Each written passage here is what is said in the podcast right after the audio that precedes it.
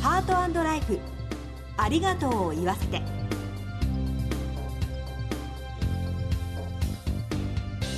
こんにちは。番組パーソナリティの栗林さみです。今回のコメンテーターは全日本総裁業協同組合連合会専務理事の松本裕樹さんです。よろしくお願いします。松本です。よろしくお願いいたします。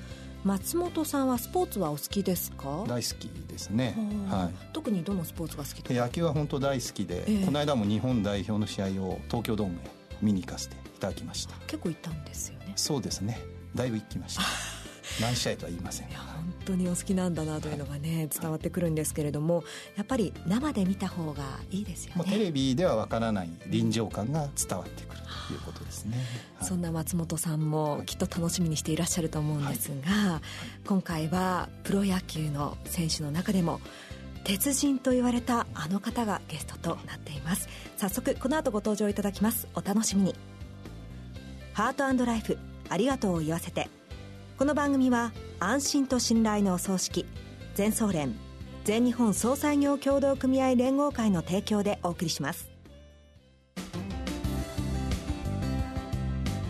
改めまして番組パーソナリティの栗林さみです。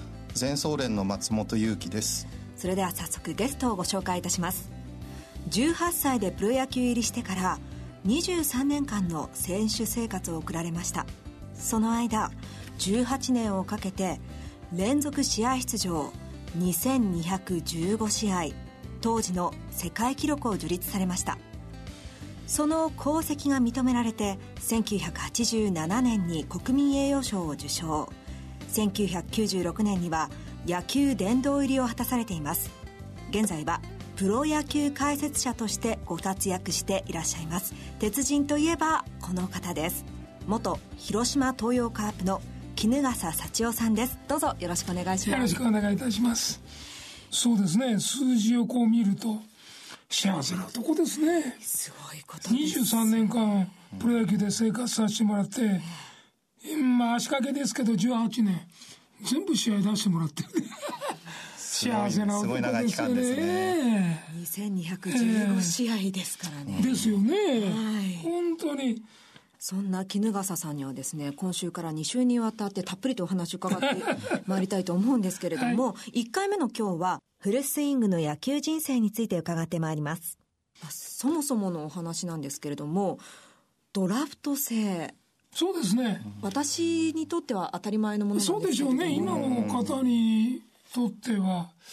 1965年に第1回が始まった。で、えー、その時の一番が確か、巨人に入った堀内君、うん、えー、近鉄の鈴木君とかね、あの辺が第1回です。その前の年に衣笠さんは？僕はフリーです。フリーはい。はい。64年。ドラフトないです。あ、自分が志望する。はい。一生懸命考えました。どこへ入るか。で、ただしまあどこへ入るかって言っても、まあ向こうのスカウトの方がね、来ていただかないと、はい入れないわけですから、この世界は。ご出身は京都の高校行かれて。僕は平安高校平安高校ですもんね。はい、その当時は広島のファンだったいやいやいや、でも何も知りません。知らない。知らなだから、僕はね、関東で1球団、はい、大阪で2球団、広島で4球団の方が声かけていただいて。で、広島を選択した。これは本当にあの、誰にも相談しませんでした。一生懸命考えました。なぜなら、父親に反対されてたから。相談できないんですよ。おふくろも反対です。えー、どうしようか思いまして。え、それをなんとか突起伏せてということですか、えー、5回行きましたよ。親の前。はあ。それがなかったらこの記録ないんですよね。ないです。ないです。そして広島にどうして決めたんですか？試合に出られると思って。あ、広島ならならってことですか？そういうなんですか？そこまで一生懸命、まあ17歳の子供にして一生懸命考えたんですよ。ただ、プロ野球というものが、これほどたくさん今のようにニュースとして世の中へ出てる時代じゃないですから、プロ野球知りませんでしたね。今考えればですよ。まあ入ってからすぐ気がつきましたが、いやー、大変なとこだったですよ。外から見てるとものすごく簡単なとこだったんです。あの人なら勝負して勝てるんじゃないかって。まあ入ってからよう怒られました。だから。だからちょうどその方がまあ先輩ですから、はい、まあ大体一回り10歳ぐらい上なんですよね、はい、当時のレギュラーの方。でその方たちが皆さんコーチになられて。で当時レギュラーキャッチャーで守られてる田中さんっていうんですがその方がコーチになられて。でまあ僕はキャッチャーとしては成功できなかったんですが一塁手として試合出られる、ある程度のキャリアができてでまあ一緒にご飯を食べるテーブルを囲むようなポジションになった時によく言われたんですよ「昨日はそういう思いキャッチャーだったよな」って言って「はい」って言って「なんで広島来たんだ?」広島行ったら試合に出られると思いました。バカたれが。怒られよ怒られた言われちゃいます、ね、だけど一生懸命考えたんです、えー、この方の年齢がいくつで年間どのぐらいの打率を残してあと何年ぐらいやるだろうかとかね、はい。えー、今はまあ僕もそうですが40歳までやらせてもらって、大体ね僕が入った時は32歳です。プロ野球の一般的な選手。もう皆さんね先輩がね32歳の頃ね大ベテランです。10年超えるとね、やめるって言うんですよ。まだ僕からしたら十分できるんですよ先輩、どこが悪くてやめるんだろうと思いましたもん。故障とかでもなく、はい、気持ちなんですかね気持ちなんです。中にね印象的に残ってる先輩がいる平安高校の大先輩、はい、近藤和彦さんって方、この方がね、打席で構えててまばたきするようになった。だからもう俺はね野球の選手ダメだって言った。まばたきしちゃいけないのか。この世界は思ったボールが一瞬それ見れなくなるそうなんですよ。年齢が上がるとねまばたきするようになるんですよ。目の力が。長い時間開けてられない。経験しました。若い時だったらじーっと一点見つめてて長い時間持つじゃないですか。ところが年齢上がってくるとじーっと見てると目疲れるでしょ。まばたきするじゃないですか。あの一瞬に相手が動くっていうんですよ。ボールが来てしまう。はい。タイミングが遅れるそれだけシビアな世界なんですねそうでもそんな中衣笠さんは骨折をしても 試合に出たっていうこともあったわけですよね。ね。まあ、骨折。ただね僕の場合言いますとできる箇所だったっていうことが僕の中にはある。でいや骨折です、えー、骨折してもできる場所、はい、できる場所って、えー、要するに例えば首の骨折ったらできないよね。いや、まあ、まあ、それはまずい、腰もダメで。はい、膝もダメ。はい、肋骨は？肋骨骨もダメな気しますけどね、だいぶ痛いですよ。痛いですけど、はい、まあ、無理やり動かそうまた動きますよね。でしょ？手手首の、手首のこの小さい骨いっぱいありますよね。はい、あります、これ同じように記事に書くと骨折って書いちゃうんですよ。でもいっぱい小さい骨があって、その小さい骨の一つが折れてるだけだ。それもありますよね、手首。だから、そういう大きなものはしてない。で、もう一つ言えるとしたら、首から上に一度も当たってない。デッドボールとか頭は一度もないです。ない。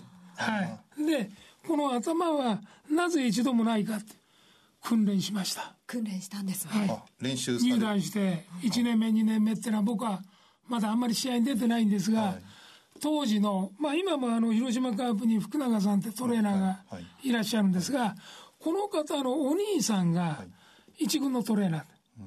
弟さんが今いらっしゃるんですが、この方が2軍だった。で、一軍のそのお兄さんのトレーナーの方が、アメリカの野球が非常に好きだ。で、僕はあの、高校時代からサンフランシスコジャイアンツのファンなんです。ウィリー・メイズという、まあご存知ないと思いますが、えー、この方が僕は大ファンだ。ええ、で、実際そのお兄さんは見てるわけですよ、日本に来た時に。で、延々と語ってくれるわけ。はい、もうそれが聞きたくって聞きたくって、はい、ナイター帰ってこられるとよく部屋行くわけですよ。話聞きたいから。はい、そうすると、ある日、こうおっしゃったんですよ。衣笠な、お前ももうちょっと頑張ったら、試合に出られるようになる。で、試合に出られるようになると、相手のピッチャーは当然、若い子には打たれたくないよな。とすると、方法は一つあるよ。胸元へ投げて次スライダーカーブでアウトコースコース、はい、この胸元へ投げるみんなプロだからいいピッチャーなんだけど、うん、ちょっと指先がずれたら、うん、頭へくる。ずれたボールが。で絶対に当たっちゃダメだぞと。頭へ一度当たると怖くなる。いいバッターになれる。だからこれは逃げなきゃいけない。ここからデッドボールを逃げる練習が始まった、えー、2年間徹底的にもうこのトレーナーお兄さん福永さんって、もう亡くなりましたけどね。本当に特に若い時は吸収力いいでしょ。本当にいい方と出会ってね。まあ僕は自分で本当にこんなこと言うのも変ですが野球のあの世界に入って本当に運の強い人間だと思いますいい人ばっかり出会ってる。出会い。ええ人との出会い、はい、だからいろんなことをそのたんびに教えていただいて。そういうご縁がこう守られるご縁っていうか、えー、守ってもらって、はい、そこの中で衣笠という選手を一つずつ作っていただいているような。周りの方に作って、はい、そんな気がしますね。その周りの方のお話聞いていきたいなと思ったんですけれども、えー、そろそろいいお時間でしょうか？そのあたりはでは次回ね伺っていきたいなというふうに思います。ありがとうございました、はい、ではまた来週伺いたいと思います。ゲストは衣笠幸男さんでした。ありがとうございました。全日本総裁業協同組合連合会全総連は命の尊厳ご遺族の悲しみ一人一人に寄り添ったサービスを何よりも大切に考えご遺族の心を形にする地域密着の葬儀者が集まる全国ネットワークです。全総連加盟店ではお葬式の専門家である葬儀事前相談員総裁ディレクターが皆様からのご相談をお受けしております。お葬式のご依頼は安心と信頼の全総連加盟店まで。詳しくは全総連ホームページをご覧ください。すべては個人ご遺族のために全総連。全総連。